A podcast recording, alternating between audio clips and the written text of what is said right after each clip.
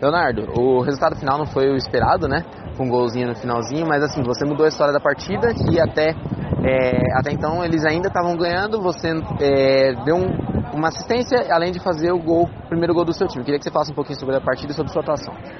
Bom, o jogo foi bom, foi pegado, o time dos caras marcavam bem também.